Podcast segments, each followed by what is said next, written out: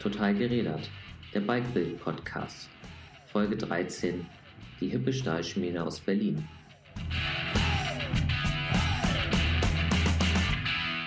Wenn Max und Bene von Standard über Stahl philosophieren, kommt man auch als Zuhörer schnell ins Schwärmen. Zeitlos, langlebig und nachhaltig.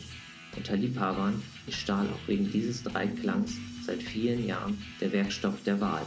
Doch in Zeiten von Gravel, Bikepacking und CO2-Fußabdrücken könnte das Rahmenmaterial auch im Massenmarkt eine Renaissance feiern. Über diese These und die Seele von Stahl reden wir mit den beiden Berlinern. Und wir plaudern nebenbei ein bisschen über Kaffee, Friss- oder Stirb-Gruppenfahrten und die Berliner Fahrrad- und Rennradszene. Mein Name ist Daniel Eilers und ich wünsche viel Spaß beim Zuhören. So, ich bin heute bei Standard in Berlin und mir gegenüber sitzen äh, Bene und ähm, Max. Und es gibt immer so Termine, die muss man machen. Und das ist jetzt ein Termin, ähm, auf den habe ich mich eigentlich schon äh, seit einer Woche gefreut. Äh, das hat zwei Gründe. Der eine ist, äh, ich habe von Stahl ehrlich gesagt keine Ahnung. Ich habe es euch eben schon erzählt. Ich bin mit Alu groß geworden und jetzt irgendwann dekadenterweise bei Carbon gelandet.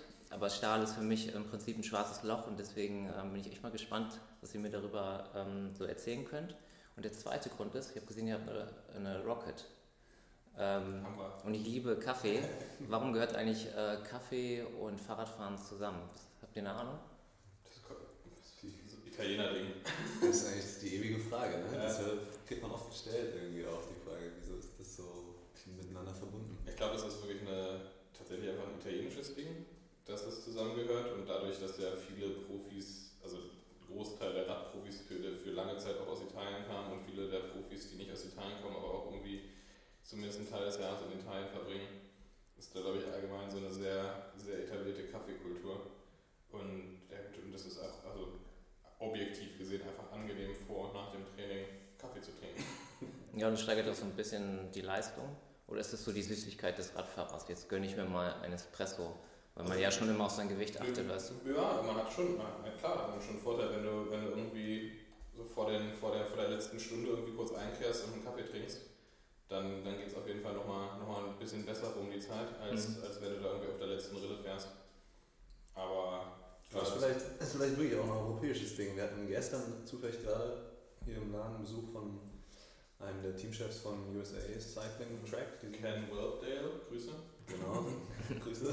Die sind in der Stadt für, für die Weltmeisterschaft.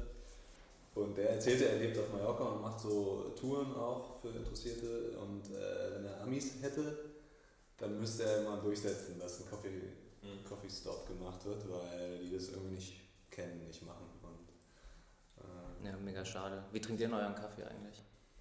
Äh, ganz banauserig, immer mit Milch, egal ob es vor oder Nachmittag ist.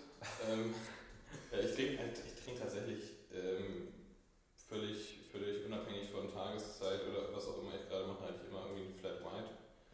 Oder.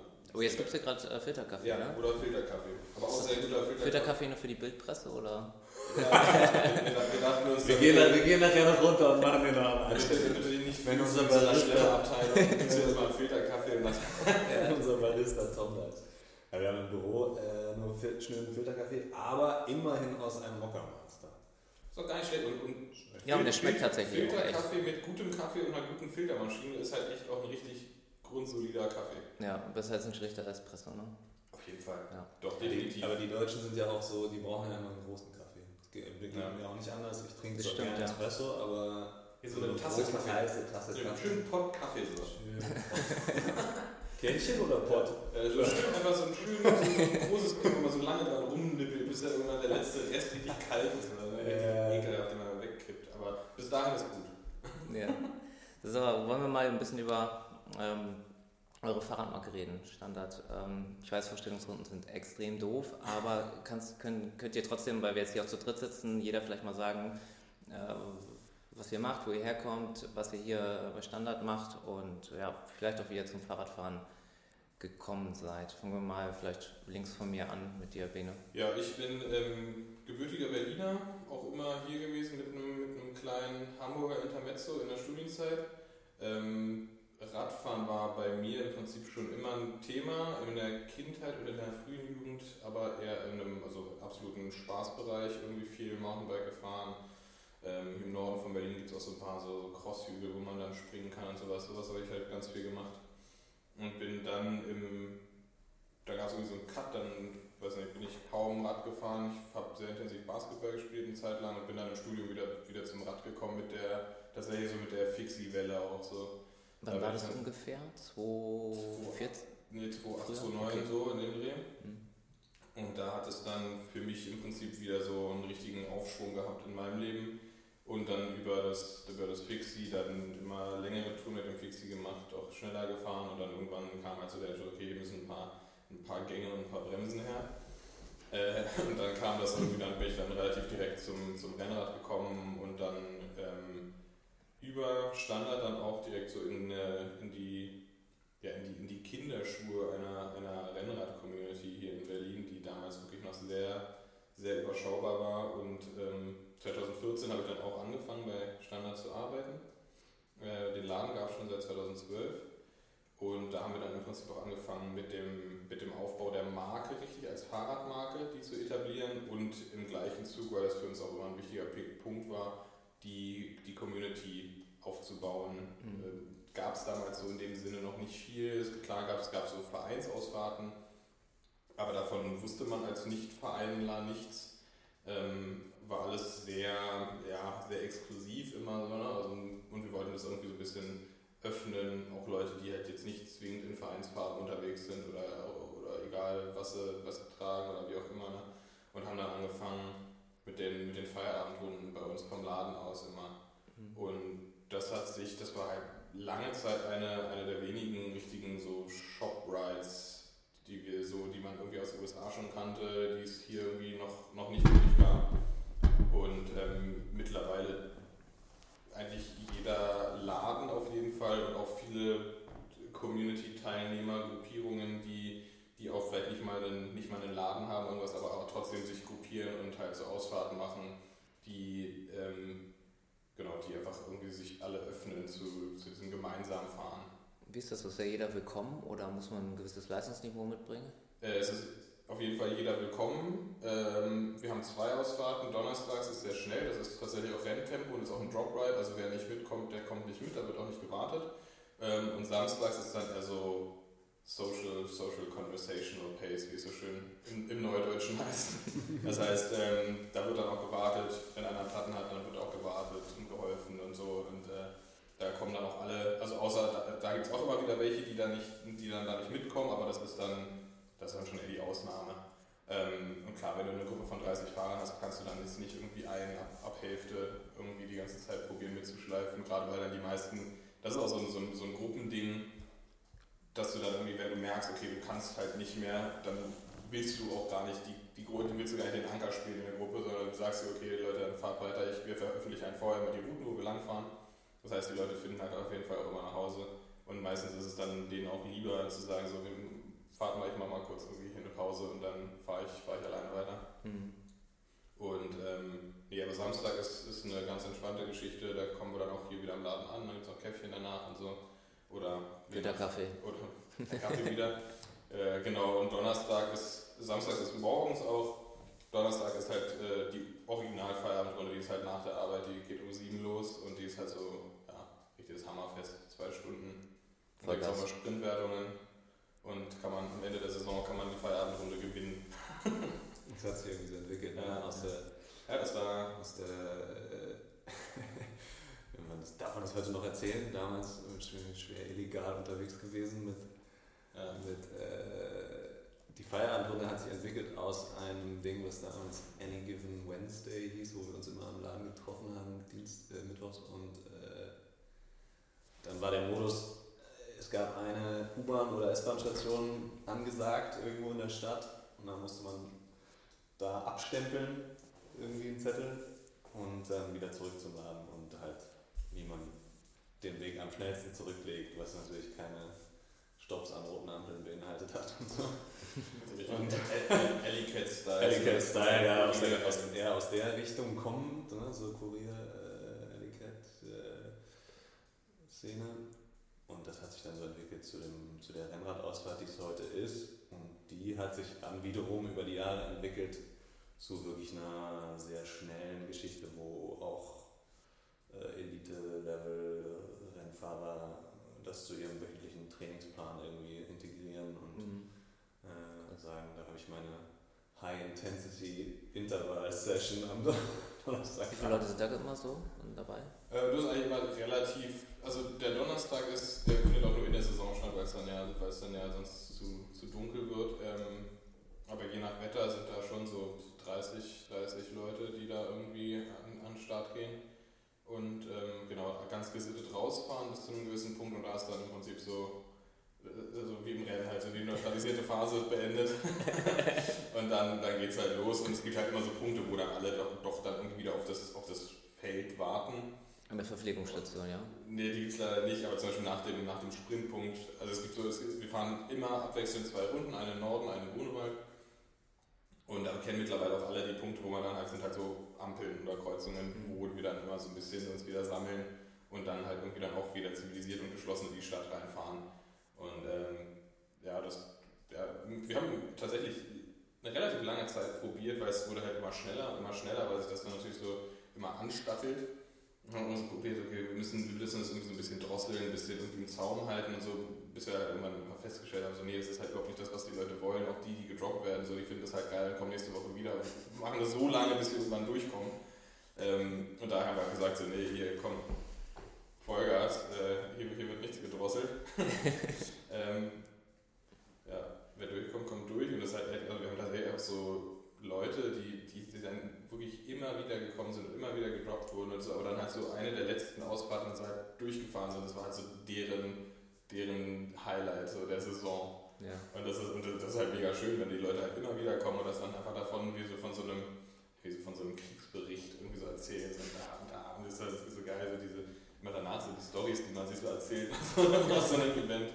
Und ähm, ja, das ist einfach schön, da entstehen, entstehen sehr viele Freundschaften tatsächlich. Wir waren, waren und sind dadurch, dass du als Radfahrer ja irgendwie doch relativ schnell, wenn du in eine neue Stadt kommst, Anschluss finden kannst, weil du einfach so Gleichgesinnte relativ leicht ausmachen kannst, sind wir für viele Leute, die nach Berlin ziehen, so eine der ersten Anlaufstationen. Also für, wir, haben, wir haben jetzt die Freunde aus Australien, aus England, aus Spanien, äh, von überall irgendwie sind so, die kommen, die ziehen nach Berlin wegen Beruf oder wegen Liebe oder wegen irgendwas und ähm, haben dann so als erste checken erstmal, okay, was gibt es so für Gruppen? Und dann kommen, treffen die halt auf die, auf die Feierabendrunde und so vorm Kisten auspacken ist noch erstmal eine Runde mit der Feierabendrunde drehen. Und lernst halt direkt Leute kennen, die irgendwie so das gleiche Hobby haben, mit denen du deine Freizeit verbringen kannst. Und ähm, das ist schon echt schön. Also viele, viele Leute, die, die nach Berlin gekommen sind und das irgendwie wirklich so als eine ihrer ersten Stationen hatten und, und dann auch einfach wirklich sich so viel schneller integriert haben, hier irgendwie in, ihr, in ihren Alltag, in ihr neues Leben, ähm, als, ja, glaube ich, Leute, die, die nicht so ein Hobby haben, was so verbindet. Ja, wenn man irgendwo hinkommt und hast jetzt irgendwie, klar, irgendwie jeder geht gerne mal in eine Bar oder so, aber Ja. das ist jetzt nicht zwingend so ein Community-Hobby, wo du einfach Leute kennenlernst, die irgendwie einfach so, eine, so, einen, so einen großen Bestandteil des Lebens irgendwie mit dir teilen, so ein Hobby. Da, ja, ist schon was anderes. Ja, absolut. Jetzt haben wir fast den Gründer übersprungen. Also Max, jetzt musst du auch noch mal einmal ran. Was war die Frage? ja, ich bin auch geborener Berliner, äh, habe dann aber, Entschuldigung, äh, einige Jahre im Süden verbracht zum Studium und auch Wo genau warst du da? auf der Schule. Ich hatte eine Station im Schwarzwald in der Nähe von Freiburg. Ähm, bist du wieder zurück nach Berlin? ja, ja, ja, ja, fragt man sich manchmal, warum eigentlich. ähm, nee, da war ich auf dem Internat für, für die Oberstufe für drei Jahre ähm, und bin dann, habe dann studiert in teilweise, war erst noch bei der Bundeswehr in Bayern, habe dann studiert in Österreich und auch in Baden-Württemberg. Und in dieser ganzen Zeit, die ja sozusagen in den Bergen verbracht wurde, bin ich zum Mountainbiken gekommen. Damals äh, das einfach nur mit Freunden als Hobby betrieben, aber war ein großer Teil unseres Lebens. Und äh, dann bin ich wieder zurück nach Berlin aus verschiedenen Gründen, aber äh, irgendwie eben doch auch Heimat und Familie und so. Und äh, hier, ja, macht Mountainbiken nicht so viel Spaß wie in den Alpen. so dass ich dann irgendwie auf die Straße gewechselt bin und äh, im Rahmen meines dann hier ähm, absolvierten Produktdesign-Studiums habe ich mich dann mit dem Fahrrad als zum ersten Mal mit dem Fahrrad im Prinzip als äh, ähm, ja, Produkt, als Industrieerzeugnis und als Designobjekt äh, wirklich auch beschäftigt. Und Womit, mit welchen Produkten hast du dich vorher beschäftigt im Studium? Mm, Im Studium geht es eigentlich sehr viel um Möbel. Äh, also ich war in der UDK, da ist das immer so ein bisschen der unausgespro die unausgesprochene Königsdisziplin ist Möbeldesign oder Auto. Äh, Auto. Wobei Auto war der UDK nicht so groß, wird eher in Weißensee gemacht. Ähm, ja, aber da, da war ich, hatte ich sozusagen auch noch nicht professionell dann gearbeitet an, an, Mhm. ja, an irgendwelchen Produkten und habe dann aber schnell gemerkt, dass wenn ich mich eigentlich äh, professionell mit einem, mit einem Objekt beschäftigen will, dann soll es das Fahrrad sein, weil es irgendwie mein Herzens, Mhm. äh, mein Herzensprodukt ist. Ja, und dann habe ich auch, bin gar nicht, äh, habe äh, das Rennradfahren dann auch eigentlich erst im Rahmen von, von Standard so für mich entdeckt. Ähm, also 2013, glaube ich, bin ich dann auf das erste Mal aufs Rennrad gestiegen. Da gab es Standard schon, wir sind ja gestartet mit einem kleinen, äh, ähm, im Prinzip City-Modell oder damals war es auch so ein bisschen im Rahmen der, der Fixie-Welle Ein klassischer aus Stahl auch, Bahnrahmen und äh, hat sich ja über die Jahre jetzt, sind einige dazugekommen. Ähm, Stahl ist als Werkstoff geblieben, der, der sich auf jeden Fall seinen Platz in unserem Herzen ähm, gesichert hat. Und ja, das ist so meine Radfahrgeschichte. Mhm. So, jetzt habt ihr, weiß nicht, ein paar Minuten Zeit oder ein bisschen mehr, mich von Stahl zu überzeugen. warum, warum, warum ist Stahl in eurem Herzen? Warum ist das der Werkstoff, aus dem ihr gerne halt ähm, eure Räder baut? Wollen wir vielleicht erst die gemeinsame Ausfahrt machen und dann nochmal drüber sprechen? Ja, das, war, das ist ein guter Punkt. Das ist ein guter Punkt, ja. Wenn man es einmal, das ist tatsächlich, das ist eine, eine sehr gut erfahrbare Sache im wahrsten Sinne, weil man kann immer viel erklären, Leute haben ja immer so ein Bild von Stahl, Stahl ist schwer, Stahl ist weich, ähm, Stahl rostet, irgendwie so, einfach so, so Bilder im Kopf, die früher vielleicht stimmten, aber halt mit modernem Stahl nichts zu tun haben. Und da ist halt immer, wenn sich Leute, die von, einem, von irgendeinem äh, Carbon-Renner kommen und sich dann auf, ein, auf einen, zum Beispiel auf unser Triebwerk setzen, auf, auf unser Stahlrennrad, die dann völlig hellauf begeistert sind, weil das einfach so eine, eine einfach ganz anders äh, ist als die Vorstellung von einem Stahlrad. Kannst du das oder könnt ihr das beschreiben, was anders ist? Also das Gefühl, was entsteht, wenn ich jetzt gleich nachher auf so einem Stahlrennrad sitzen werde, was, wie fühlt sich das an? Ja, wie kann man, also ich würde das vielleicht Plastik und Metall sozusagen ne, sind ja schon mal, äh, das kann man sich schon äh, haptisch und, und so von der ganzen Resonanz ein bisschen was vorstellen vielleicht. Also wenn du dir ein Plastikfahrrad eben vorstellst, was vielleicht sehr leicht ist, aber dadurch auch äh, keine keine Straßenlage sozusagen hat und was vom ganzen Sound her nach Plastik eben klingt und sich nach Plastik anfühlt, während Stahl wird dich so wird dir eine bessere ähm, Verankerung und eine mehr Ruhe geben. Also irgendwie. Sicherheit, kann man sagen, oder nicht? Ja, vielleicht auch Sicherheit, genau. Äh, ne, diese Solidität des Werkstoffs spürst du beim Fahren, wobei das dadurch äh, nicht irgendwie dann schwer sich anfühlt, äh, sondern ähm, ja, jetzt, jetzt fehlt mir dazu das Wort, aber es ist eben eine, ein, ein ruhigeres Erfahren. Ja, du, hast eine, du hast eine ganz andere Verbindung zum Untergrund, dadurch, dass du nicht auf einem, auf einem Werkstoff sitzt, der nicht nachgibt und dadurch dich im Prinzip auch alles, also du rollst über den Untergrund so, du, so rüber. Also du merkst auch jeden, jeden Hubbel und alles, aber mit dem Stahl, das, das gibt so ein bisschen nach. Also du, du verbindest dich selbst viel mehr mit, mit deinem Fahren an sich.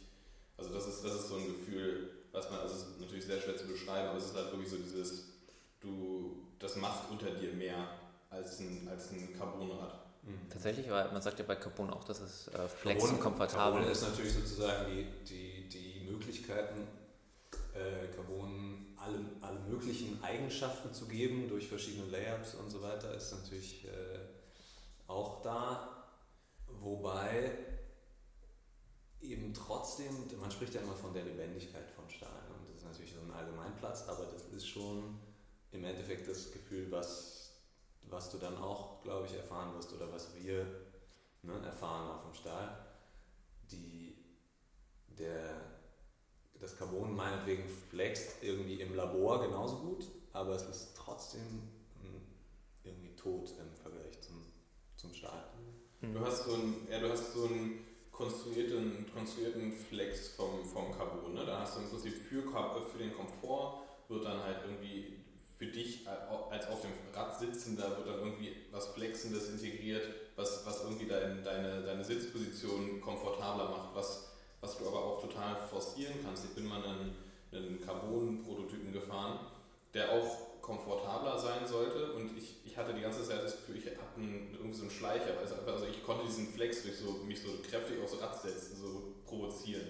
So, das fand ich, das war ein super ätzendes Gefühl und das hast du mit dem Stahl im Prinzip nicht. Der macht es eher wie so ein, ja, wie, wie ein intelligentes, wie so ein intelligentes Suspension-System irgendwie. Also der macht das, aber du kannst es nicht wirklich provozieren. Also du kannst nicht so auf dem Stahlrad rumwippen und merkst halt, wie der flext. So, das passiert mhm. halt nicht. Das ist hochinteressant, weil ähm, das Carbonrad, was ich habt, ähm, da empfinde ich das auch so, dass manchmal ich wippe drauf. Ja. So, das ist unnatürlich. Also ja, ja, das ist, ähm, ich weiß nicht, wo das herkommt, aber ich kann dieses Gefühl äh, kann ich nachvollziehen. Also ja ähm, du, du rollst nicht quasi über was rüber und das Material gibt nach, sondern ähm, das, das Material zwingt dich zu irgendwas, irgendwas zu tun äh, mit deinem Körper. Ja, das ist glaube ich so ein bisschen, ich glaube man kann so ein bisschen vergleichen wie früher mit, mit noch äh, so vollgefederten Mountainbikes, die noch, wo einfach die, wo noch keine Hydraulik, wo das einfach noch eine richtige Feder war. Also, also man, man fährt irgendwo rüber und das schluckt es nicht, sondern man federt nach. So, also das ist dann im Prinzip so das Gefühl. Und das ist, glaube ich, mit, mit, mit Stahl und Carbon sehr ähnlich. Also mit dem Stahl fährst halt einfach. Und mit dem Carbon kriegst du vielleicht einen Schlag und danach federt so der, der zweite auf, Aufditscher mhm. sozusagen, wird abgefedert, aber du federst so nach irgendwie.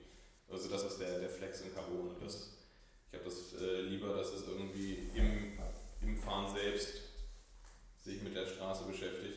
Und nach allem, was ihr wisst, ist das aber labormäßig, sind die ähm, Flex-Eigenschaften oder Komforteigenschaften äh, ungefähr gleich auf oder gibt es da sozusagen eine, Rang, eine Rangliste? Klar, von Aluminium weiß man, das ist halt einfach bretthart. Ja, Alu, ist, ist bretthart. Ähm, ich, ich mag sehr gerne, ich fahre ich fahr sehr viel Alu. Ähm, einfach weil es unglaublich steif ist, natürlich auch natürlich für Rennen super. Ähm, äh, aber ist jetzt, da hast du nicht, diese, nicht dieses Komfortgefühl bei einem, wie bei einem Stahlrad. Wobei zum Beispiel bei unseren Stahlrädern, also gerade beim Triebwerk, hast du, du setzt dich rauf und denkst nicht, oh, das ist aber komfortabel. So das Gefühl hast du nicht. Also auch nicht von der Position, wie wir unsere Rahmen bauen. Wenn du hast halt, du fährst und du merkst, also irgendwann, du steigst halt ab und dann merkst du, ja stimmt, das war ja gar nicht unkomfortabel. Es ist eher so rum, dass du, dass du, das nicht so wie so auf so ein Endurance-Rad dich raufsetzt und denkst, oh, das, hier könnte ich jetzt zwei Tage drauf verbringen.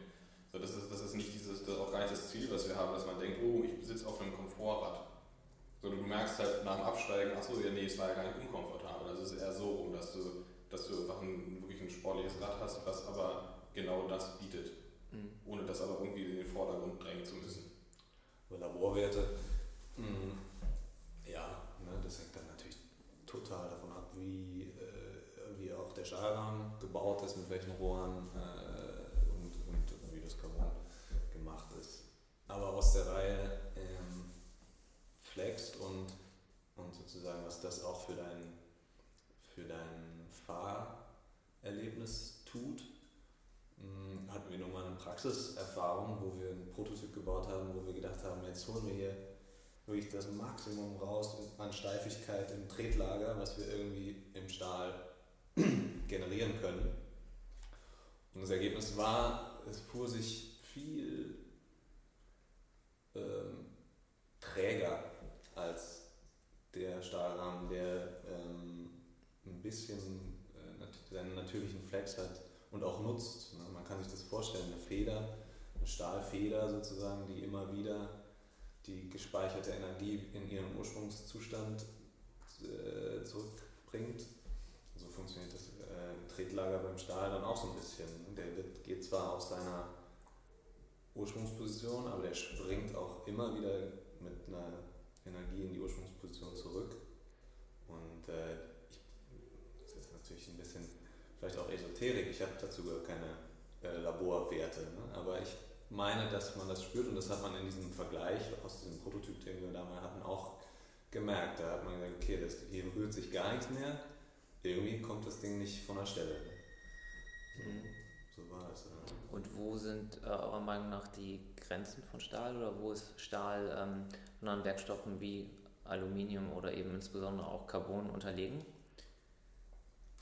Unterlegen ist natürlich bei da, wo es, wo es aufs Gramm ankommt, ne, wo äh, bei, wenn es ums Klettern im, im Grenzbereich, äh, im Profibereich geht, dann wird niemand sich auf den Stahlrad setzen, weil es wird einfach nie so leicht sein wie ein Carbonrahmen. Ähm, es wird auch dem Aluminium gegenüber sozusagen da ist auch der Gewichtsnachteil äh, in der Ratio, äh, Ratio zum, zur Steifigkeit ähm, immer gegeben. Also Stahl, Stahl hat seine Grenzen im, äh, am scharfen Ende der Performance sozusagen, würde mhm. ich sagen. Alles, was, wer war das? Christian Meyer von Servicekurs hat irgendwie in einem Interview, glaube ich, mal gesagt, äh, nee, das ist eine andere, egal, auf jeden Fall gab mal so eine Aussage von so einem Ex-Profi, der gesagt hat, der jetzt auch äh, im, im Fahrradbusiness unterwegs ist, der gesagt hat, das ist 90 der Leute oder so, ich weiß ja auch die Zahl nicht mehr genau, aber kaufen sich ein Performance-Bike und bräuchten aber eigentlich ein Endurance-Bike und hätten damit viel mehr Freude, weil der Komfort, die, äh, die, diese, diese Steifigkeit von diesen Performance-Rädern ist ja einfach auch, und die, und die Positionen, die man darauf fahren soll, die sind auch für viele Leute einfach mega unbequem im Endeffekt. Ne? das ist gar nicht geil und du holst die, die Watt gar nicht raus. Wenn du bei 45 km/h 20 Watt sparst, wer fährt denn 45 km/h auf der Landstraße von, ne, von Autonormalverbrauch? Ja, Bene vielleicht, ja. Ja, Bene, klar, äh, aber, aber eben 80 Prozent nicht. So trotzdem boomt ja der Carbon-Markt. Ne? Also es hat sich ja, also nach meinem Dafürhalten, ich weiß nicht, wie ihr das beurteilt, aber es teilt sich mehr oder weniger in Carbon und Alu. Äh, genau da, wo Performance einfach gefragt ist, gibt es das heißt, Carbon. Die alte, die alte Regel bei Performance-Produkten ist ja auch, haben ist besser als brauchen. und äh, ich glaube, da ist, wenn, wenn dann so ganz, ganz klischeehaft irgendwie mal hier im Grunewald auf die, auf die Krone geht am Sonntag, da sieht man dann die Krone Bohem äh, alles Mögliche irgendwie an, an 12.000 bis 15.000 Euro Carbon-Bombern, wo alles optimiert ist, ähm, außer der Fahrer. da denkst du auch so, okay, man, also ja, kann man, kann man so machen. Man könnte auch das, das Pferd von hinten aufzäumen und vielleicht mal bei sich anfangen.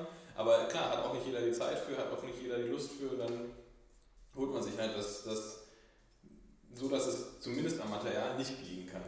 Gibt es denn dann trotzdem Gründe? Also angenommen, das Budget ist egal, weil ähm, äh, wenn du genug Geld hast, kaufst du ja das Fahrrad, was du haben möchtest und dann kaufst du dir wahrscheinlich das vermeintlich geilste Fahrrad auf dem Markt. Glaube ich, würden viele so machen.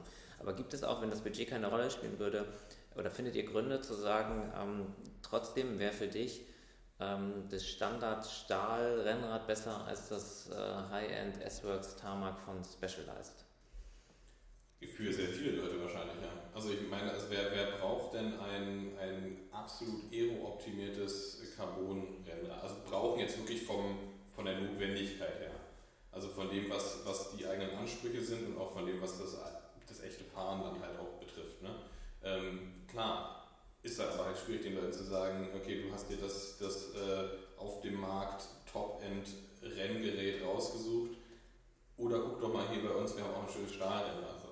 Das ist, also das ist ganz schwer, die Leute dann, denke ich mal, einfach so naja, Aber das ist ja letztlich, das ist so ein Vergleichen von Datenblättern, wo viele dann am Ende doch wieder bei diesem äh, High-Performance-Carbon-Rennrad äh, landen, aber es gibt ja beim Fahrradbereich auch sowas wie Gefühl und Ästhetik. Ne? Und da Ja, ich glaub, wollt wenn ihr ja auch angreifen. Also wir haben, wir haben tatsächlich auch viele Leute, die, die wechseln, die wechseln von, von Canyon Arrows, von Bench und alles mögliche, wechseln zu uns, aber auch aufgrund von eigenen Erfahrungswerten, die sind das gefahren und denen fällt dann auf, okay, ich, ich, eigentlich suche ich ein bisschen was anderes und dann testen die ein Rad bei uns und dann, das ist halt oft so der Knackpunkt, ne?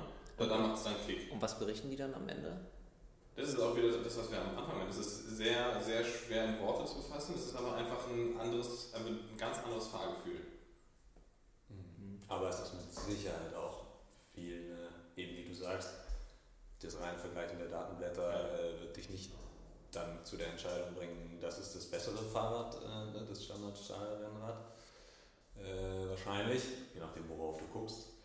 Aber, aber es ist eben eine ästhetische und eine, eine Gefühlsfrage. Und es ist auch ein Statement. Also je nachdem, was du, wir haben auch schon vorhin drüber ein bisschen gesprochen, wie der Rennradmarkt sich wahrscheinlich entwickeln wird, was, ne, was wir glauben, äh, dass es sich unterteilt in eine Kategorie, die heißt Race oder, oder das ist eben Rennrad auf dem, am, am, am Performance äh, Peak und der Rest will eigentlich Rennrad fahren als Hobby, bei dem es um die Erfahrung der Natur, um die, ums, natürlich um die Fitness irgendwie geht, aber und die äh, machen mit einem, äh, also was triffst du mit einem S-Works, was machst du mit einem S-Works Tarmac für ein Statement? Da sagst du, ich fahre das krasseste, weil ich bin ein krasser Rennradfahrer. So, wenn du mit einem S-Works zu unserem Group Ride ankommst und nach 20 Kilometern geht dir die Puste aus, dann sagen alle, ganz tolles S-Works hast du. Ne? Also so gesehen kann man sich auch ins eigene Fleisch schneiden, Ja. irgendwie ein bisschen. Während wenn du sagst, guck mal hier, mein schöner Stahlrenner, ich fahre Rennrad zum Genuss, ich... Äh, Ich- Stahl ist ja auch eine Form der Bescheidenheit, oder? Vielleicht ist auch, das es ist, ja nicht billig, es ist ja nicht billig, im Gegenteil, heutzutage ist ja ein... Ja, aber das ist ein Understatement sozusagen. Genau, es ist ein bisschen ein anderes Statement. Ja, genau, vielleicht ein gutes, auch ein gutes Wort in Bezug auf äh, die Ästhetik auch. Ne? Ähm, Ich glaube, du das zeigst sieht ganz viel aus. So, aber- so, ein- ja, so eine Ästhetik empfinden und auch so eine gewisse Form von Geschmack. Du kannst von einem, wenn du so, das kennst du wahrscheinlich auch so dieses Phänomen, du triffst Leute auf dem, ich hatte das letztens erst wieder, das war ein bisschen unangenehm, du triffst Leute auf dem Rad, du siehst die auch immer wieder und dann ähm, kommt irgendwann im Alltag einer auf dich zu und sagt, hey, na, und du sagst dir, hey, wer, wer, bist du? Und er sagt, ja, hier, wir sind von dem, dem Ride, hier bei eurem Ride und fahre ich ab und zu mal mit und ich sage, ach krass, ey, ohne Radklamotten. Ähm, ich habe mich dir ganz anders so vorgestellt. So. ähm, äh, und du hast also so eine Vorstellung, ne? Irgendwie so, okay, jemand, der dann sich ein, so ein ästhetisches Stahlrad aussucht mit irgendwie Komponenten abgestimmt und so weiter und so fort. Also ein bisschen eigenen, ei- eigenen Anspruch auch reingesteckt, äh, eigene Gedanken reingesteckt, den kannst du irgendwie besser, besser zuordnen, auch so als jemand, der so sagt, okay, ich habe hier das High-End-Ding von der Stange, so da ist alles Top-End, so, so ein bisschen so seelenlos, da ist alles drin. Der könnte jeder x-beliebige auf der Straße sein. Mhm. Das, das ist halt auch so ein Ding, dass du da so ein bisschen.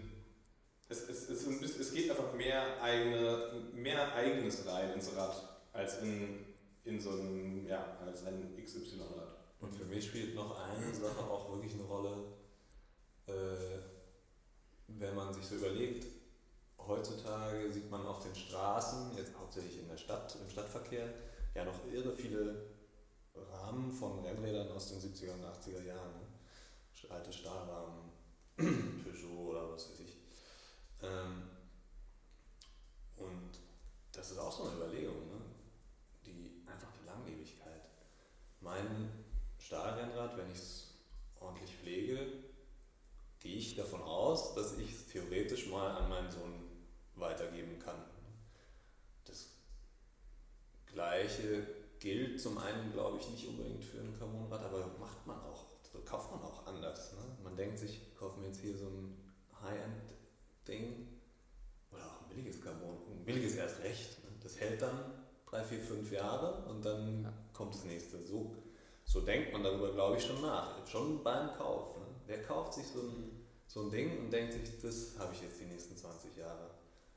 Äh, während, glaube ich, beim Stahl ist es für viele gar nicht so eine, so eine weite, äh, weit entfernte Überlegung. So, das könnte mein eines letztes Nacht sozusagen sein. Ne? Dass man dann immer noch Lust wieder auf was Neues hat, ist eine andere Frage. Aber ist denn das Stahlrad das nachhaltigere Rad? Ähm, kann man das so sagen? Oder ich meine, äh, die ganze Ökologie-Debatte und Klimawandel, ähm, zahlt das quasi auch auf Stahl ein? Was glaubt ihr? Also die, ich glaube, also die, ich habe jetzt keine Zahlen, aber die Herstellung von Carbonrädern ist jetzt, glaube ich, nicht die, nicht die beste, die man so haben kann. Und dann auch vor allem, wenn man überlegt, was passiert anschließend mit einem Carbonrad, wenn es tatsächlich wegkommt. Ja, was, äh, was passiert damit? Wie, wie lange dauert es, bis es wegkommt? Ähm, und ist das dann wirklich einfach Müll oder wird es doch noch irgendwie weiterverwertet? Also selten, dass ein, selbst wenn man einen Stahlrahmen dann auf den Schrott gibt, ist es dann halt noch wiederverwertbarer Schrott sozusagen. Ne? Aber ich glaube, so weit kommt es gar nicht erst, weil es deutlich länger gefahren wird und gegebenenfalls dann einfach, ja, einfach relativ zeitlos ist und dann weitergegeben wird, vielleicht an die nächste Generation. Ja, und das ist so natürlich das große Ziel, so dass man da auch mit dem, wenn man schon im Radthema drin ist, trotzdem nochmal so die, die Nachhaltigkeit irgendwie so durchspielt. Einfach nicht zu sagen, okay, ich hole mir jetzt hier so ein, so ein ähm, aktuelles Trendprodukt, was in zwei Jahren outdated ist und ähm, eh schon wieder andere Aero-Normen gibt.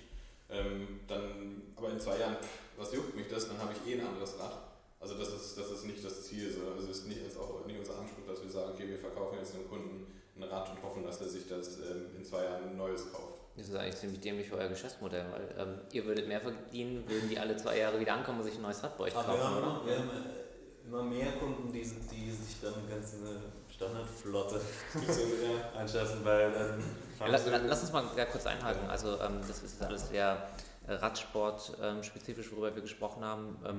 Ihr habt aber auch Cityräder tatsächlich. Ihr habt, äh, wir nennen es jetzt einfach mal Gravel-Bikes, zwei verschiedene. Natürlich. Vielleicht könnt ihr da mal eben zu den Gravel-Bikes was sagen. Das ist ja für viele interessant. Neben den beiden ähm, Rennrädern, die ihr habt, eins aus Stahl, eins aus Alu, habe ich richtig verstanden. Genau.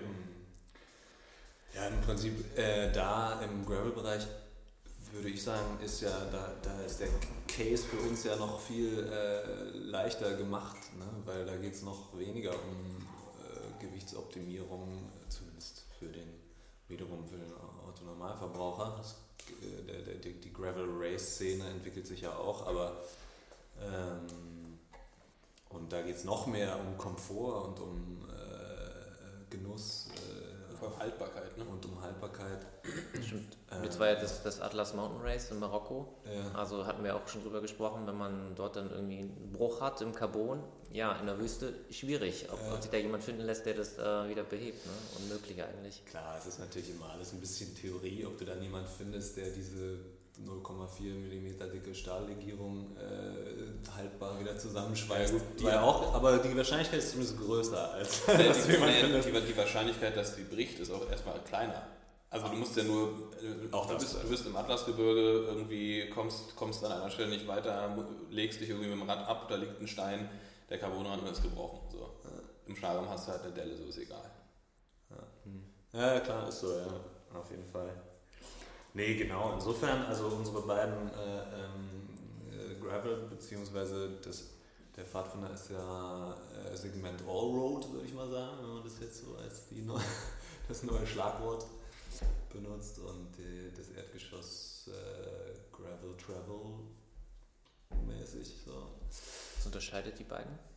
Ähm, es unterscheidet zum einen Rahmenmaterial und äh, natürlich Geometrie und äh, so Ausstattungsmerkmale im Sinne von, was kann der Rahmen eigentlich äh, alles an, an Bauteilen oder an, an, an Schrauben. Ja, na klar, also der, der Pfadfinder ist von uns so gedacht, dass es wirklich eigentlich ein, ein Rennrad ist, auch von der Geometrie her, was, ein, was eine größere Reifenfreiheit hat und äh, Offroad ermöglicht, äh, wenn es nicht zu wild wird, wobei wir jetzt gerade auch einen Pfadfinder da in Marokko unterwegs haben, der, der aber die ganz harten Passagen, glaube ich, äh, eher ausgelassen hat, weil er nicht offiziell am Rennen teilnimmt. Genau, ja. Der, der fährt zum Beispiel den Pfadfinder auch mit 650B und 40er Reifen, also das, also so, so richtig so richtig schlimme Grenzen hat er nicht und er ist mit einem unterwegs, der mit einem, mit einem 29er Mountainbike unterwegs ist und die, da sind keine, sind keine Riesenunterschiede. Mhm. Ähm, und wir hatten wirklich im Rennen, im Atlas Mountain Race hatten wir auch einen mit, mit einem Erdgeschoss. Und das war, also ja, ich glaube, das ist für jeder in dem, in dem Feld auch sehr eine Philosophiefrage, wer fährt was, wer fährt wie viel, waren welche mit, mit Kantibremsen noch dabei und so. Ähm, das ist wahrscheinlich wie im Rennradbereich so eine theoretische Diskussion irgendwie, keine genau. Ahnung, muss die Gabel jetzt weit ausgestellt sein, weil das nochmal ein Watt spart oder muss ich jetzt da noch eine Bohrung haben, weil dann kann ich das anbringen. Ja. Whatever. Ne? Ja, ja, klar. Nee, aber zum Beispiel im Gravel-Bereich ähm, habe ich auch keine Zahlen zu, aber würde ich sagen, ist Verhältnis, das Verhältnis aus äh, vom Metall zu Carbon ein anderes als im Rennradbereich. Ne? Also es gibt schon Definitiv. sehr viele, sehr viele Graveler, die auf Stahl unterwegs sind. Ja, gerade wahrscheinlich irgendwie Bikepacker, die, die eben. Logo genau, ich glaube, das ist gerade in dem Bereich, wo sehr viel auch am Rad angebracht wird, wo du auch einfach eine Gewichtstoleranz brauchst, die beim Stahl natürlich höher ist als bei Carbon, da ist es noch was anderes. Wo liegt ihr denn da ungefähr, was die Zuladung betrifft? Was, was erlaubt ist? Ja.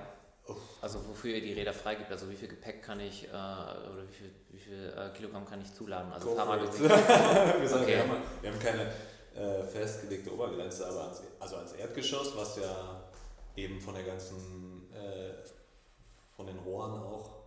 Also der Pfadfinder zum Beispiel ist jetzt nicht fürs Traveln in dem Sinne gemacht. Der hat, der, der, da sind sehr dünne Rohre auch verbaut ne? und sozusagen da ist auch ein bisschen auf mehr noch aufs Gewicht geachtet. Beim Erdgeschoss ist es einfach wirklich sehr robust. Es ist ja aus, aus Edelstahl und äh, ich glaube, also, da kannst du dranhängen, was du willst. Wenn sich da bleibst du, kannst du vorher nicht mehr vernünftig fahren. Stimmt, wenn es sich verbiegt, wenn sich, wenn sich verbiegt äh, kommt zurück und sagt uns, wie viel es war. also ich weiß, dass die beiden jetzt in Marokko mit dem Pfadfinder und mit dem Erdgeschoss unterwegs sind. Die haben, glaube ich, jeweils irgendwie über, ich glaube, über 15 Kilo am Rad oder irgendwie so. Mhm. Also. Ich, ich würde gerne nochmal zurückkommen zur um, Ästhetik. Ähm, ist für euch auch sehr wichtig. Was macht denn eine gute Ästhetik von einem Fahrrad eurer Meinung nach aus? Eine Oder? gute Ästhetik. Ja. Das ist ja gut. krasse, krasse Geschmacksfrage. Auf jeden Fall. Naja, genau, aber also ihr seid ja letztlich die, die die Räder ähm, designen und ihr designt ja. wahrscheinlich euch, weil sie, äh, ihr designt sie auch, weil sie euch gefallen, ja. aber ihr wollt ja auch, dass es den Menschen draußen gefällt, damit ja. die Räder auch verkauft werden, weil es ja auch euer Business, ihr wollt ja leben. Ja. Und da kommt dann wahrscheinlich irgendwie so eine Mischung bei rum, was ich jetzt vor mir zum Beispiel sehe, da zwei Räder. Also das ist ja, genau. Äh, Entschuldigung, gefallen, aber das ist ja grundsätzlich ähm, auch natürlich einfach äh, der Stahl, der steht ja da als, als Rahmen mit deutlich filigraneren Rohren als Alu oder Carbon in der Regel. Natürlich gibt es auch ganz schlanke Carbonrahmen, aber das sind dann so die, die ganz spezialisierten Kletterer oder so. Und das ist ja eine Ästhetik an sich, die kann man mögen oder nicht. So die, das, das Filigrane eines Stahlrahmens. Wir lieben das. Für uns ist das das Schönste. Äh, auch irgendwelche, also ich persönlich stehe auch nicht auf irgendwelche äh, biomorphen Formen, die irgendwie äh, ähm, Geschwindigkeit äh, darstellen sollen oder so. Nee, ein, ein schönes, gerades, rundes Rohr gibt mir jeden Tag vor einem hydrogeformten, tropfenförmigen. Äh, ja, das ist, also muss man auch sagen, Statement, ja. ja und es ist auch deutlich zeitloser. Also das, ich glaube, so, was man so in, im, im Design aus, aus dem letzten Jahrhundert irgendwie so kennt, das sind auch alles die wirklich, die wirklich schönen Sachen, die, wo, wo so sich irgendwie die meisten Leute darüber einig sind, dass sie schön sind, sind auch ziemlich zeitlos. Ähm, wenn du jetzt ähm, wie Max gerade auch schon meinte, halt irgendwelche extrem aero-optimierten, windkanal-getesteten Formen hast und so, das, das, das wird dann irgendwie noch in, in, so eine, in so eine Rennästhetik gepackt. Das, ist, das, ähm, das ist zwei Jahre cool irgendwie. Ne? Das, äh, also, guck mal, wenn man sich jetzt so die, die World Tour Räder von vier Jahren anguckt, denkt man sich so, au, au, ja, ey. So, damit würde ich jetzt nicht mehr rausfahren. Aber wenn du, wenn du halt ein, ein schönes Stahlrad oder eine, mit einer relativ klassischen Geometrie im Rad hast, dann, dann kannst du einfach sagen, so, ey, das, das finde ich jetzt schön. Und wenn es jetzt halt nicht ist, also hier stehen jetzt gerade zwei Kreiswegen, die relativ knallige Designs haben von der Farbgebung. Das wäre genau meine Frage gewesen, weil das, das Neongelb oder das Neon-Orange, sind das die Farben? Ich weiß nicht, ja. wie man die bezeichnet. Äh, das gefällt einem vielleicht in zwei Jahren nicht mehr. Also wenn das jetzt irgendwie schlicht schwarz wäre, das kann man wahrscheinlich irgendwie 100 Jahre fahren, so gefühlt. Genau, klar. Das ist, das ist auch im Prinzip der, der Ansatz. Ähm, wir haben für jeden da irgendwie was, der erstmal von der Grundform überzeugt ist. Und da kann man dann sagen, okay, ich habe irgendwie Bock auf was Knalliges oder ich bin eher so, nee, will mich nicht satt sehen, ich, ich nehme es in einer, in einer sehr, sehr dezenten Farbe, mit einem sehr, sehr schön dezenten Design. Ähm, das ist dann eine Geschmackssache. Ne? Wir können jetzt nicht jedem sagen, wir fahren mal nur ein ganz dezentes Rad. So, es gibt einfach Leute, die, also ich habe Bock auf dieses knallige Orange so irgendwie. Und ähm, das ist natürlich, aber klar, kannst du nicht, das ist eine Geschmackssache. Ähm, aber wo wir uns einig sind, wir uns intern und mit unseren Kunden, ist einfach die Formgebung, die Formsprache ist das unser, unser Ding. So. Ja, ich denke, aus einem, aus einem gestalterischen Standpunkt ist es ja auch so, dass die Industrie oft ähm, äh, gewiss, einer gewissen Formgebung eine Funktion zuspricht, die gar nicht unbedingt, vielleicht äh, muss nicht unbedingt immer stimmen, aber dieses Form follows Function Prinzip in ein, und, und dann ist es eben so, dass die, dass die Function in drei Jahren eine ganz andere plötzlich sein muss, weil es so entschieden wurde, dass es jetzt. Ne? Deswegen sehen Räder von vor vier Jahren vielleicht nicht mehr gut aus, weil damals hat man gesagt, das Steuerrohr muss irgendwie sanduhrförmig sein, damit die, der Wind da besser vorbeiläuft. Und heute behaupten alle, der Wind läuft aber noch besser vorbei, wenn es, äh, weiß nicht, ausgebeult ist in der Mitte.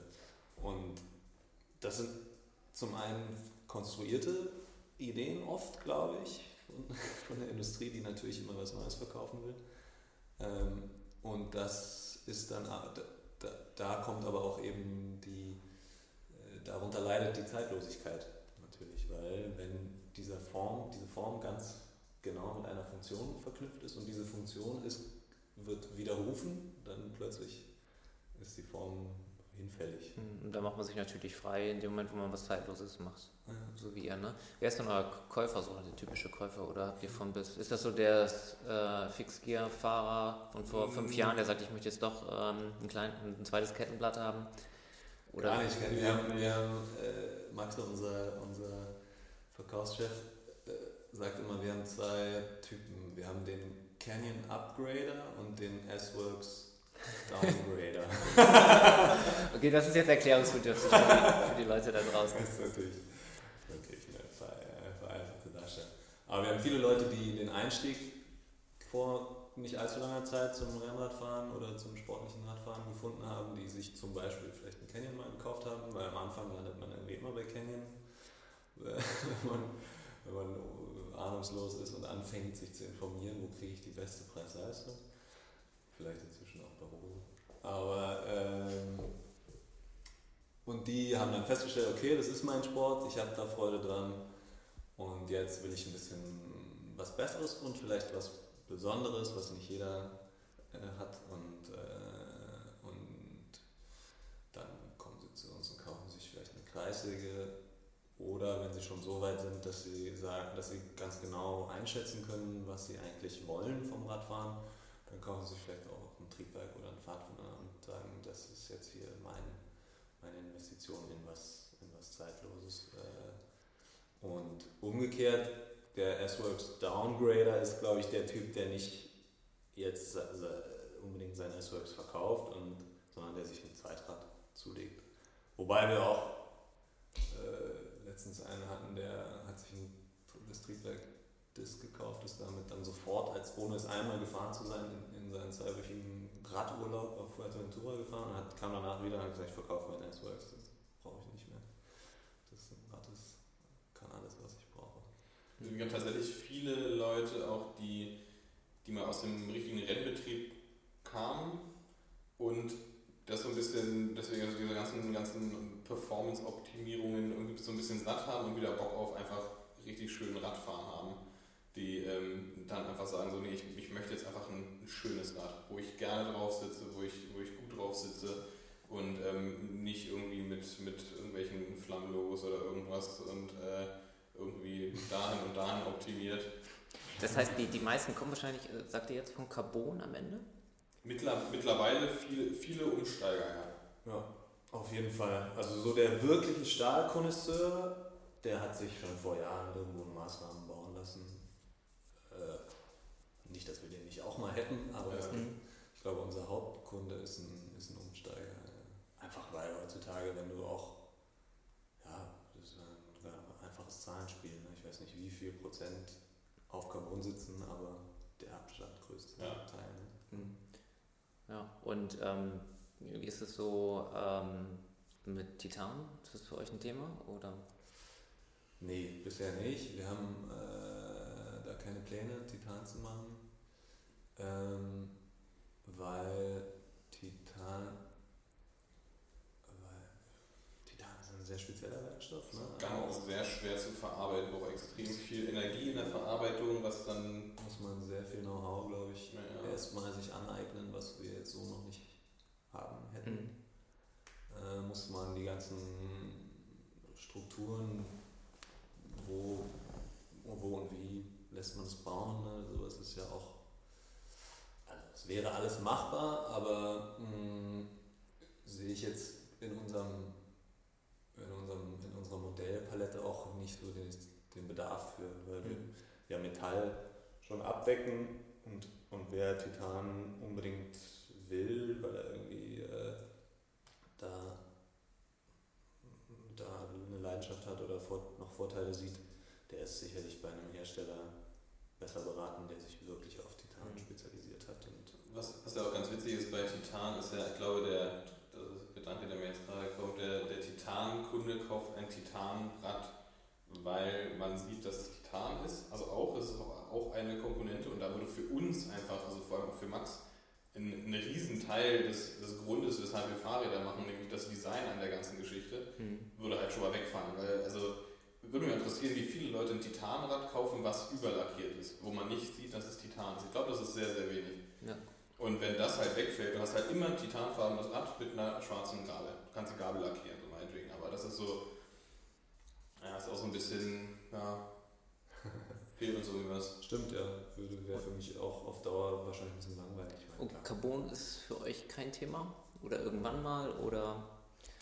Also man so, ja, es ist eine interessante, jetzt zum jetzigen Zeitpunkt auch nochmal wirklich eine interessante Frage, weil ähm, früher in den letzten Jahren habe ich immer gesagt, ja, Carbon äh, auf jeden Fall nicht ausgeschlossen. Mir persönlich fehlt auch das Know-how sozusagen erst erstmal. Ne? Das kann man sich ja auch natürlich alles aneignen bzw. einkaufen. Ähm, holt man sich eben jemand an Bord, der sich da auskennt. Aber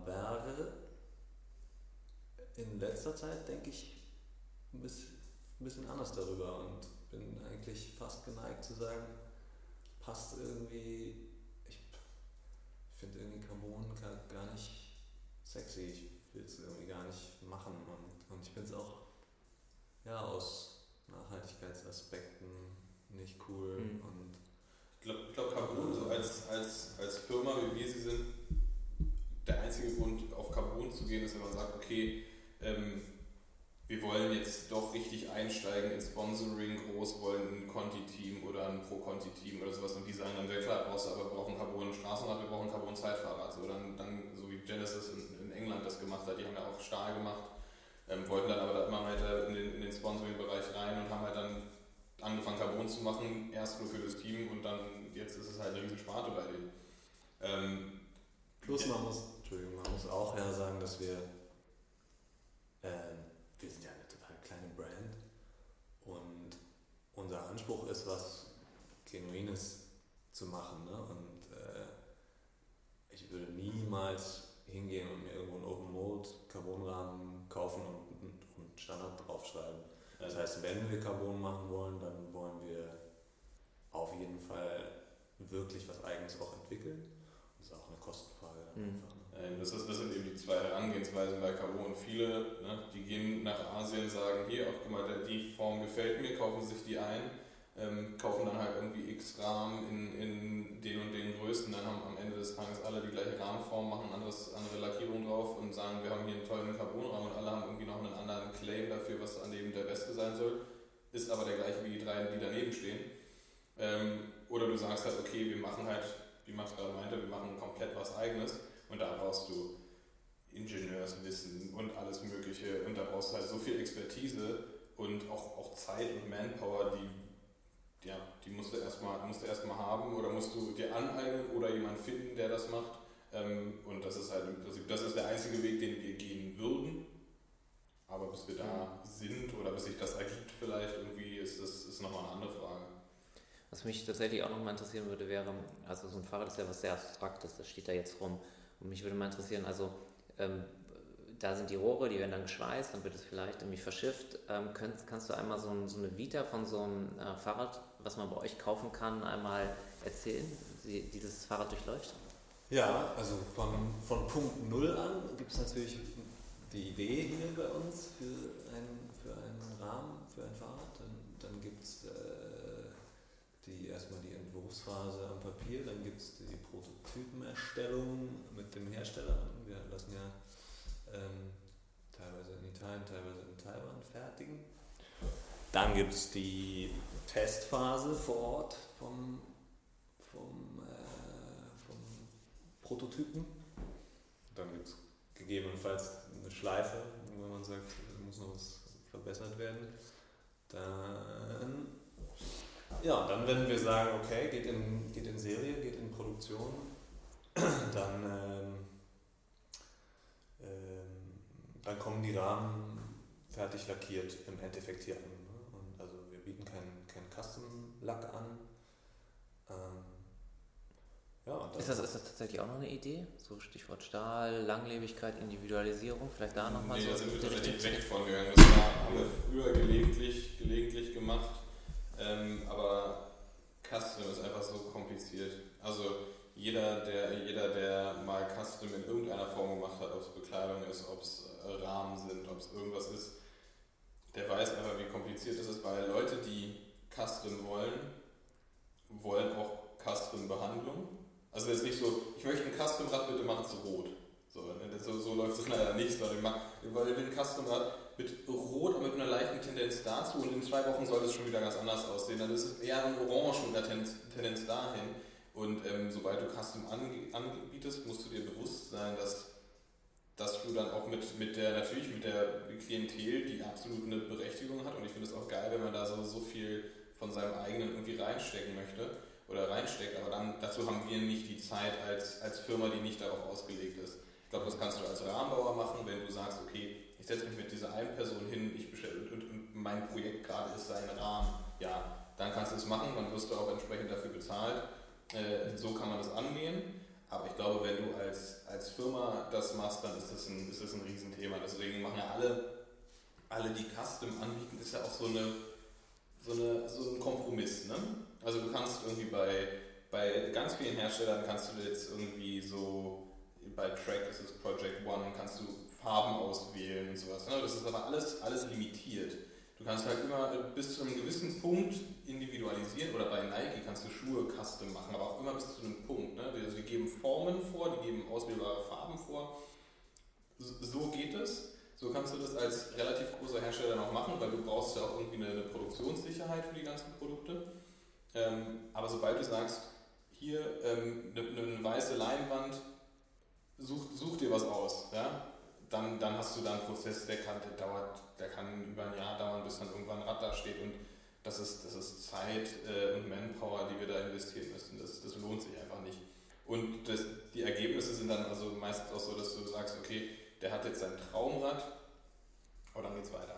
So, dann, dann muss, dann muss in, einem, in, einem, in einem halben Jahr muss das mal geändert werden oder dann, ne? also es ist so ein, ja, ist ein Nee, ja, ach, ich würde das gar nicht unbedingt so, ich würde das gar nicht unbedingt so abtun äh, als quasi nervig, sondern äh, es ist einfach eine Entscheidung, die wir an einem gewissen Punkt erstmal so getroffen haben und treffen mussten, weil wir eben zu groß sind für wirkliche Einzelprojekte, aber zu klein dafür, dass wir eine ganze äh, Abteilung abstellen, die sich sozusagen um mhm. Custom kümmert. Farben nicht, genau, nee, genau, wir bekommen die Räder fertig. Wir wollen auch eine, äh, das vielleicht noch als letzten abschließenden Punkt zu der Custom-Frage, wir wollen auch die Hoheit darüber haben, wie unsere Räder aussehen sozusagen, ne? weil es ist bei weitem nicht garantiert, dass das immer in einem geschmackvollen Äußeren endet, wenn du jedem genehmigst, seine Wünsche umzusetzen.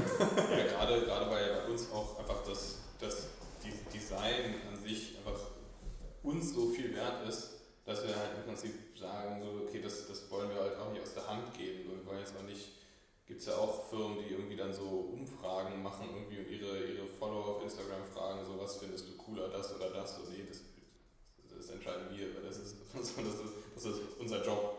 Ja. ja. also wir, wir, wir designen hier die Räder, wir machen die Räder so, wie sie, so wie es uns am besten gefallen und damit sind wir bisher einfach sehr gut gefahren, so, weil das einfach, eine, weil das einfach ein, anscheinend eine Formsprache ist, die den Leuten auch gefällt.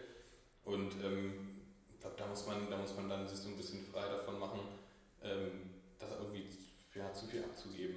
Hm. Wo, wo waren wir gerade stehen geblieben bei dem Herstellungsprozess?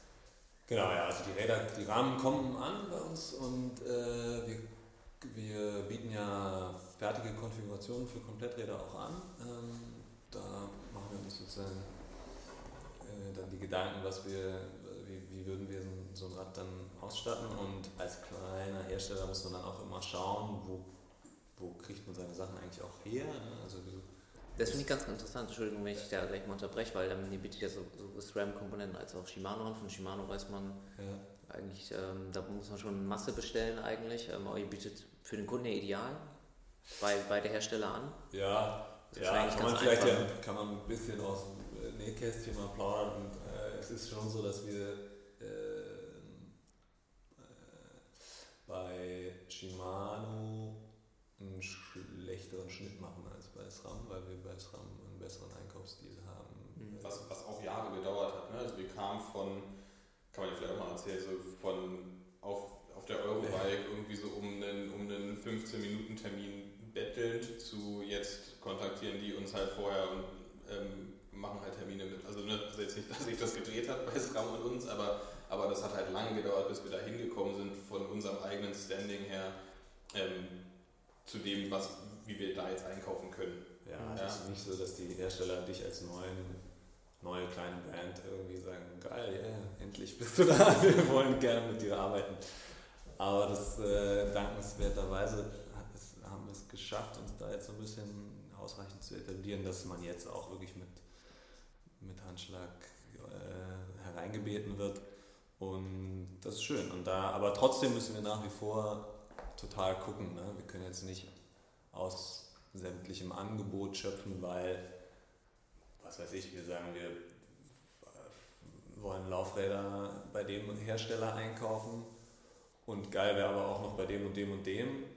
Dann, wird, dann, dann, dann splitten wir unser Budget sozusagen so weit auf, dass dann im Endeffekt alle vier Hersteller sagen, naja, also mhm. so bei dem Einkaufsvolumen und dann gibt es ja auch immer Rabattstufen noch und so, auch wenn sie sagen, ja, wir machen das mit euch, aber dann sind die Preise vielleicht schlechter oder so. Ja, das ist zum Beispiel auch so ein, auch natürlich so ein persönliches Empfinden, ne? wie sich das entwickelt hat, so wer, mit wem ist man wie im Kontakt und so weiter. Ne? Man hat ja dann so seine persönlichen Kontaktleute bei den Firmen. Und da war für uns glaube ich auch jetzt so für jetzt so ein Riesending der Approach von DT Swiss zum Beispiel, die einfach da unglaublich offen sind, unglaublich ähm, ja, unglaublich mitdenken, so was, was halt auch so die, die ganze Sicht auf deren Marke angeht. Also dass, dass die sich einfach bewusst sind, so okay, so die Meinung wird nicht gebildet, was jetzt zum Beispiel in einem, in einem, in einem Katalograd irgendwie von einem, von einem Riesenversender drin ist an Laufrad, sondern eher das, was die kleineren, sozusagen cooleren Marken sich reinmachen und ähm, da auch einfach super, super offen sind. Ähm, und auch auf uns zugekommen sind und wir deswegen jetzt im Prinzip durch diese gute Zusammenarbeit dann auch sagen, okay, dann machen wir das jetzt exklusiv DT Swiss. Ja? Also so, so ergibt sich das dann auch, so ergänzen sich Sachen in der, in der Industrie auch. Ne? Klar, also so die Shimano DT Swiss ist an Bord, da wollen wir vielleicht auch rein und so können das so ein bisschen so ein... Genau, aber das, das funktioniert halt immer, wenn du, also zum Beispiel, das war, kann man ja sagen, bei, bei DT war es einfach so ein wirkliches Treffen so auf Augenhöhe, auch wenn es das natürlich überhaupt nicht ist. Ne? Wir sind ganz klein und die sind riesig. Mhm. Aber es war trotzdem einfach von, der, von den Personalien, die da aufeinander getroffen sind, war es ein super angenehmes Miteinander. Und nicht so, hier, wir bieten euch einen guten Deal an. Wenn ihr so und so viel kauft, dann kriegt ihr den und den Rabatt. So, nee, das, darum ging es erstmal überhaupt nicht. Sondern, okay, wir finden das cool, was ihr macht und ähm, lass uns da doch mal gucken, dass wir da irgendwie übereinkommen. Mhm. Ja, aber trotzdem äh, versuchen wir ja, also haben wir, legen wir ganz großen Wert darauf, dass wir die Räder auch ausstatten mit Parts, die wir, hinter denen wir voll stehen und äh, von denen wir auch glauben, dass sie ähm, dass sie einfach den, den besten, ähm, ja, für den Kunden auch toll sind. Ne? Also mhm. sozusagen, wir verbauen ja zum Beispiel äh, die ganzen Lenker, Vorbauten und Sattelstützen alle von SIP, weil wir, weil wir es schön finden, weil wir an die Funktion glauben und weil wir dadurch bei SIP gut einkaufen können. Aber wir könnten natürlich auch, wie es eigentlich alle großen Hersteller machen, hingehen und uns irgendwo in Taiwan einen Part raussuchen oder vielleicht sogar selber was Eigenes entwickeln äh, und unseren, unser Logo drauf machen. Ähm, aber ja, es ist dadurch, äh, die, die, Situation, in der wir als kleine Marke so sind, ist eben so, dass wir äh, total schauen müssen, wo können wir unsere ähm, Kunden glücklich machen und wo können wir vernünftigen Preis anbieten und mhm. gut einkaufen und was würden wir gerne an unseren Rädern sehen. Äh, und also ja, wir, wir, gehen auf jeden Fall immer den Weg. Äh, Maxime ist immer, was würden wir uns auch, auch an unsere Räder bauen. So, ja. Insofern, genau, das sind dann die, die Packages, die wir anbieten. Ähm, wir realisieren aber auch individuelle Wünsche dann vor allem hier im Laden. Also online ist das natürlich schwieriger, aber äh, genau, wenn jemand jetzt unbedingt dieses oder jenes Teil haben will, dann gucken wir, was wir machen können. Aber oft können wir dann zum Beispiel gar nicht mithalten mit irgendwelchen Online-Preisen oder so, wenn wir das einfach über einen Großhandel einkaufen. Hm. Und man kann die Räder bei euch auch Probe fahren? Hier ja. im Showroom in Berlin, äh, Friedrichstraße sitzt ihr, ne? Ja. Genau, ähm, kann man einfach am, also am besten vorher mal ankündigen, was man gerne fahren würde. Ihr habt alles da, jede, jede Gattung, auch alle Größen? Ein, eigentlich schon. Manchmal kann es natürlich sein, dass dann irgendwie die Größe gerade nicht da ist, deswegen ist Ankündigen immer besser, ähm, damit man auch wirklich das Probe fahren kann, was man, woran man letztendlich auch, also auch ausstattungsmäßig äh, am dichtesten dran ist mit seinem Interesse. Ähm, genau, kann man als Probe fahren. Man kann, was wir auch machen, was natürlich ganz, ganz praktisch ist, dass wir zum Beispiel dann samstags auch Probefahrten haben bei, unseren, bei unserer Ausfahrt, dass man direkt mal irgendwie sagt, okay, ich setze mich drauf und mache mal irgendwie mit so, einer, mit so einer sportlichen Truppe, mache ich da irgendwie 100, 120 Kilometer. Dann weiß ich ganz gut, wie, wie mir das gefällt. Ne? Mhm. Kann on-board direkt Fragen stellen, weil immer von uns welche dabei sind. Die werden ja von, von Maxe, unserem unserem Verkaufsleiter quasi wird, wird das ja geleitet, die ganze, die ganze Feierabendrunde. Sind auch immer Leute vom Teamstandard dabei, die ja auch das, das Material fahren, die ja auch die Prototypen testen und so weiter. Die können auch immer Aus, Auskunft geben. Und das ist im Prinzip so das Traum-Environment so für, für eine Testfahrt. Samstags bei gutem Wetter, vorher Kaffee, nachher Bierchen. Was darf ich denn gleich mal äh, Test fahren? Ähm, wir haben, also das kannst du dir aussuchen, wir haben eine Kreissäge für dich da oder einen Triebwerkdisk. Weil wir da ein bisschen Straße fahren werden. Ja, muss Stahl ja fahren. Ich würde ja tatsächlich gerne Stahl ausprobieren. Ja, dann Triebwerkdisk. Ja, Disk ist auch gut. ja. Aber es wird bestimmt hart, ey. Du fährst mich bestimmt total aus den Latschen. Überhaupt nicht, nein. Es ist Freitag, ist fast Wochenende. Ja, cool. Ähm, wir haben immer noch so ein kleines Alternativspiel am Ende, also Frage, ähm, Frage Antwort. Ihr habt zwei Antwortmöglichkeiten. Ich glaube, ich würde das tatsächlich an dich richten, Max. Ähm, du musst dich für eine der beiden Varianten entscheiden. Nichts Böses, nichts Wildes, aber ähm, am Ende entsteht ein ganz schöner Eindruck. Ähm, machen wir jetzt mal, oder? Ausziehen oder küssen? Wahrheit oder Pflicht? okay. Fangen wir an mit dem ersten. Äh, Stahl oder Alu? Stahl. Fixed oder Kettenschaltung? Kettenschaltung. Berühmt oder reich? schnell, schnell, schnell. Äh, reich. Felgen oder Scheibenbremsen? Äh, Scheiben. Tubeless oder Schlauch? Tubeless. Fährst du mit deinem Fahrrad über Rot oder hältst du an? Ich halte an. Road oder Offroad? Offroad. Und dann letzte Frage, was werden wir von euch eher sehen? Ein Carbon-Fahrrad oder ein E-Bike? Ein Carbon-Fahrrad. also, äh, jetzt im Ernst, also E-Bike ist gar kein Thema für euch? Nee, ist im Moment wirklich noch in weitere Ferne gerückt, weil wir sagen, wenn, wenn es jetzt so kommt, dass wir uns äh, erstmal wirklich ausschließlich auf den Sport konzentrieren, äh, da, da bin ich einfach, das sehe ich einfach nicht. E-Rennrad oder E-Gravel oder so, das. Das passt wahrscheinlich auch nicht zu Stahl, oder? Also zu Carbon, wenn das gut verschwindet und die Ja, das stimmt auch, klar, genau. Das ist sicherlich auch eine Überlegung, dass man natürlich das, die Batterien nicht irgendwie in das Rohr vernünftig einarbeiten kann oder so. Ja, du machst auch, du machst einfach ingenieurtechnisch nochmal eine ganz andere Nummer auf, ne? Also mit, mit Stabilität, mit Ja, wir haben dann plötzlich ja. irgendwie so Nee. Sachen mit, mit, mit Motorenwartung, irgendwie dann hast du Services, also Ja, Ja. stimmt auch, klar, stimmt, das würde auch dazu kommen. Aber im Endeffekt ist, glaube ich, vom Know-how der, der Sprung äh, gar nicht, wäre für uns gar nicht so viel größer als zum Carbon, weil wenn, wenn man es gut machen will, weil im E-Bereich ist natürlich die eigene Entwicklung äh, tatsächlich dann irgendwie doch auch sehr begrenzt. Ne? Also wir gehen ja nicht hin und entwickeln einen eigenen Motor, du kaufst halt einen Bosch oder einen Fazua oder was weiß ich. Äh, aber nee, einfach von der so von den Rädern, die wir verkaufen, sehe ich einfach nicht die Notwendigkeit Mhm. für ein, für ein E-Rennrad. Ja, ich kann mir gut vorstellen, also dass ähm, im unmotorisierten Bereich, dass ihr so ein bisschen den Zeitgeist vielleicht auf eurer Seite habt, aber wir haben ja drüber gesprochen, so Gravel-Trend, Allroad, wie auch immer man den ganzen Kram nennt. Es geht weg von, also wir diesen High-Performance-Bereich sicherlich geben, da seid ihr eh nicht unterwegs und alles andere zieht ja eher so ähm, Offroad, mehr Komfort, wir haben vorhin drüber gesprochen, also nicht irgendwie äh, dreimal umgefahren werden, bevor man die nächste Ampel erreicht hat, sondern auch mal eben ähm, einen Weg nehmen können, einen Schleichweg, einen Schotterweg, was weiß ich, wo halt keine Autos sind. Ja. Und da ist Stahl ja eigentlich schon ein ziemlich guter Werkstoff, weil er im Prinzip das sehr gut repräsentiert, eben nicht diesen Performance-Gedanken, der ist natürlich auch da, wenn ich euch richtig verstanden habe, Ja. werden wir gleich sehen, sondern einfach so, so Lebensgefühl, äh, Rennrad und Fahrradfahren, oder? Absolut. Ja, und ich meine, also gerade so für uns, ähm, wenn, du, wenn du ein Riesenhersteller bist, der dann sagt, okay, wir machen die Sparte E auf.